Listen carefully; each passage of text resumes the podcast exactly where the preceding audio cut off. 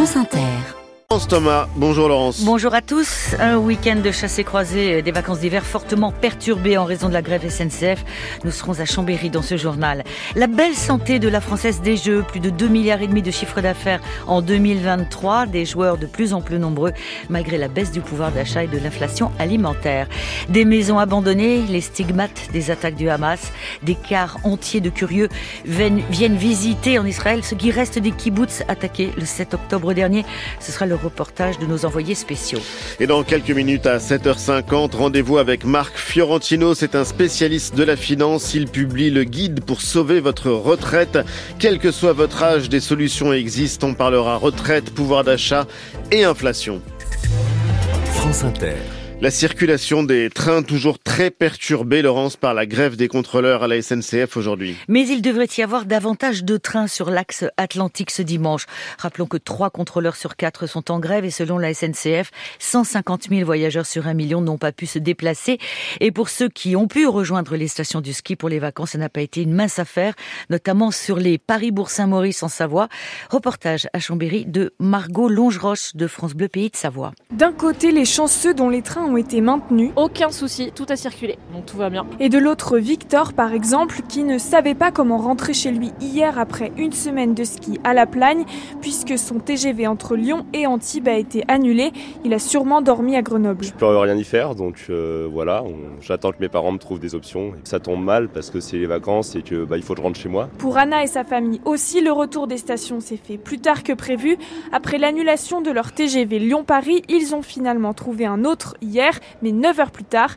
Ils ont donc passé la journée à Chambéry avant d'arriver vers minuit à Paris. Ce qu'on a du mal à comprendre, c'est que la SNCF euh, organise rien, vous, vous avez aucune information et c'est à vous de trouver des solutions. Et là, les deux billets qu'on a trouvés grâce à quelqu'un, euh, si la personne ne l'avait pas réservé dans la demi-heure, on aurait dû passer la nuit ici. Enfin, dans le sens des départs, c'était également compliqué. Claire et son mari devaient retrouver leurs deux filles et leurs petits-enfants pour aller skier à Tignes, mais l'une des deux ne pourra pas être là. Elle devait prendre un train pour nous rejoindre un peu plus au sud. Elle n'a pas pu le prendre. Elle va pas vous rejoindre. Non, parce qu'elle a un petit bébé, c'est compliqué pour quelques jours. euh, Ça vaut plus le coup, quoi. Claire ne comprend pas cette grève qui, selon elle, pénalise d'abord les familles. Et le retour à la normale est prévu pour demain lundi 8 heures. La préfecture du Tarn interdit toute manifestation à Saix donc contre le chantier de l'A69. Manifestation, attroupement, rassemblement, tout cela interdit. Un appel à reprendre la ZAD avait été lancé par un collectif en lutte contre le projet d'autoroute entre Toulouse et Castres. À l'étranger, le premier ministre israélien Benjamin Netanyahou, toujours déterminé à mener une offensive terrestre à Rafah où s'entassent un million et demi de Palestiniens. Le médiateur qatari reconnaît que les négociations sur une trêve entre Israël et le Hamas ne sont pas, je cite, très prometteuses. Et en Israël, où se développe, Laurence, un tourisme très singulier. Des cars entiers de curieux viennent visiter les kibbutz saccagés par le Hamas. Chaque jour, des dizaines de personnes se croisent entre les maisons abandonnées qui portent encore les stigmates des attaques du 7 octobre dernier. C'est le cas à Kfar Aza, à moins de 3 kilomètres de la bande de Gaza, où se sont rendus nos envoyés spéciaux Faustine Calmel avec Eric Audra. Sur le parking, plusieurs vannes d'où descendent des membres des services de renseignement, des policiers, de simples citoyens aussi, israéliens ou étrangers. Entre les maisons aux murs troués d'impact de balles, ils se succèdent, se prennent en photo. Jordan fait partie d'un groupe de 14 juifs américains venus exprès de Californie. Je pense que c'est important de venir ici pour que l'on comprenne ce qu'il s'est passé le 7 octobre et que l'on puisse en parler nous-mêmes au reste du monde.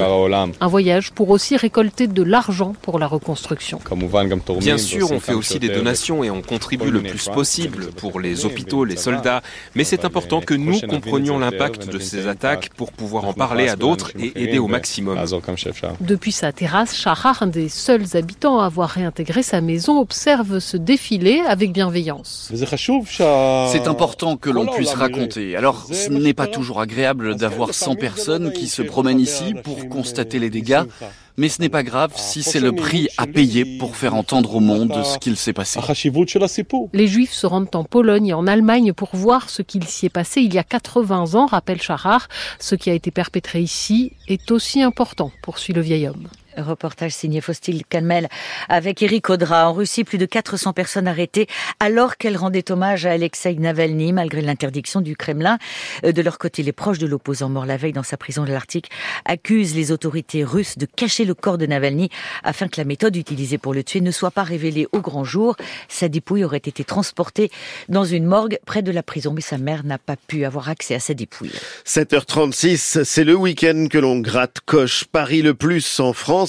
La Française des Jeux vient de dévoiler ses résultats pour 2023 et ils sont très très bons. Un chiffre d'affaires de 2 milliards 621 millions d'euros, soit une hausse de 6,5% par rapport à l'année précédente. Bonjour Agnès Soubiran. Bonjour. Alors malgré la baisse du pouvoir d'achat, finalement les Français continuent de jouer. Et ils sont même de plus en plus nombreux à avoir joué au moins une fois l'an dernier.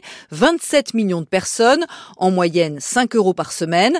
Cela représente tout de même au final 20 milliards d'euros dépensés, malgré la baisse du pouvoir d'achat et l'inflation alimentaire.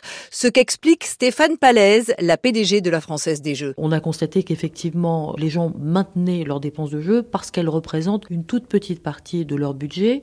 En revanche, c'est euh, un petit plaisir dans un réseau de points de vente à côté de chez eux, euh, une forme de convivialité et puis euh, un espoir de gains. Des gains qui restent aléatoires pour les paris sportifs, par exemple. Le quatrième trimestre 2023 a ainsi été très favorable à la FDJ en raison de résultats qui ont déjoué tous les pronostics, comme la victoire du Milan AC sur le PSG. Mais c'est risqué. Alors le risque, justement, la FDJ se dit très attentive très attentive, oui, à réduire les prises de risque pour les joueurs. La FDJ a ainsi été contrainte de réduire le nombre de tirages pour son jeu Amigo, avec une mise maximale et des gains revus à la baisse. Et puis les responsables des 29 000 points de vente de ces jeux sont progressivement sensibilisés à la détection de joueurs compulsifs. La FDJ qui va tout de même lancer de nouveaux jeux de grattage pour les Jeux Olympiques et multiplier les tirages spéciaux du loto. Merci Agnès Soubiran. Comment circuler en Ile-de-France pendant les Jeux Olympiques La question aux allures de casse-tête dans les transports en commun, mais aussi sur la route. On estime que la région verra circuler plus de 15 millions de visiteurs sur la période. Les professionnels du transport routier s'attendent à une forte hausse de la demande et à une circulation évidemment plus compliquée, alors que les VTC se plaignent d'être désavantagés par rapport aux taxis en termes de circulation et de stationnement. La plus puissante des plateformes, Uber, espère beaucoup sur un produit lancé il y a un an et demi, Uber Taxi.